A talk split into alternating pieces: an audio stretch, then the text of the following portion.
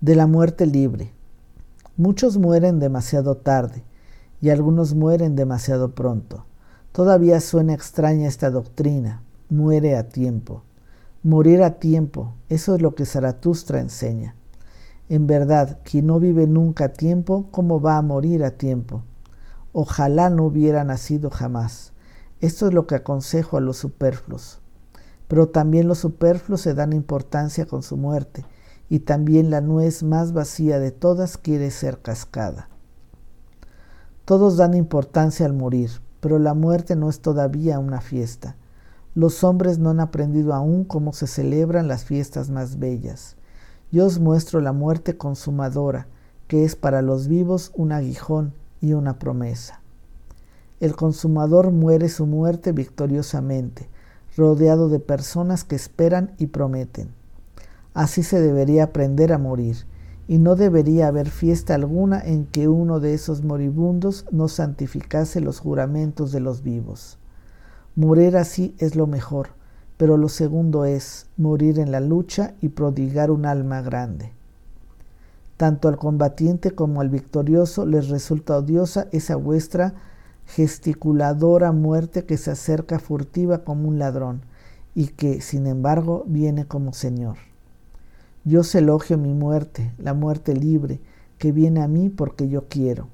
¿Y cuándo querré? Quien tiene una meta y un heredero quiere la muerte en el momento justo para la meta y para el heredero.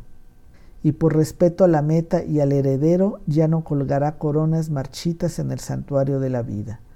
En verdad yo no quiero parecerme a los cordeleros.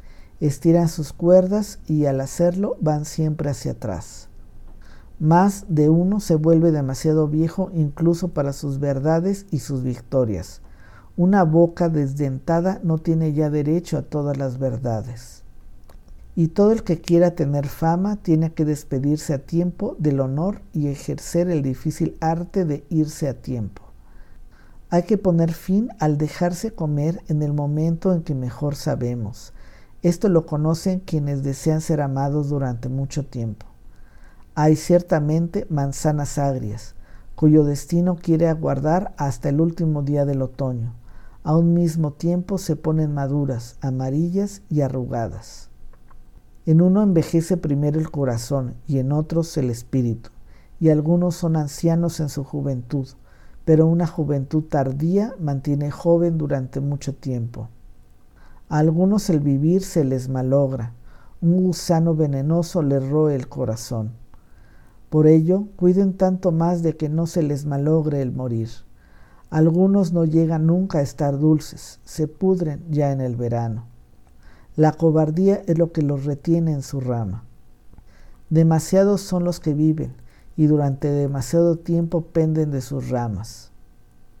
Ojalá viniera una tempestad que hiciese caer del árbol a todos esos podridos y comidos de gusanos.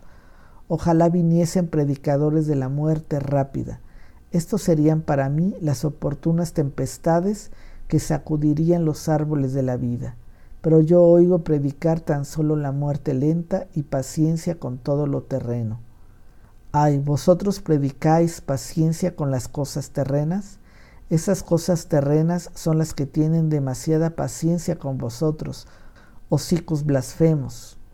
En verdad, demasiado pronto murió aquel hebreo a quien honran los predicadores de la muerte lenta y para muchos se ha vuelto desde entonces una fatalidad el que él muriese demasiado pronto. No conocía aún más que lágrimas y la melancolía propia del hebreo, junto con el odio de los buenos y justos.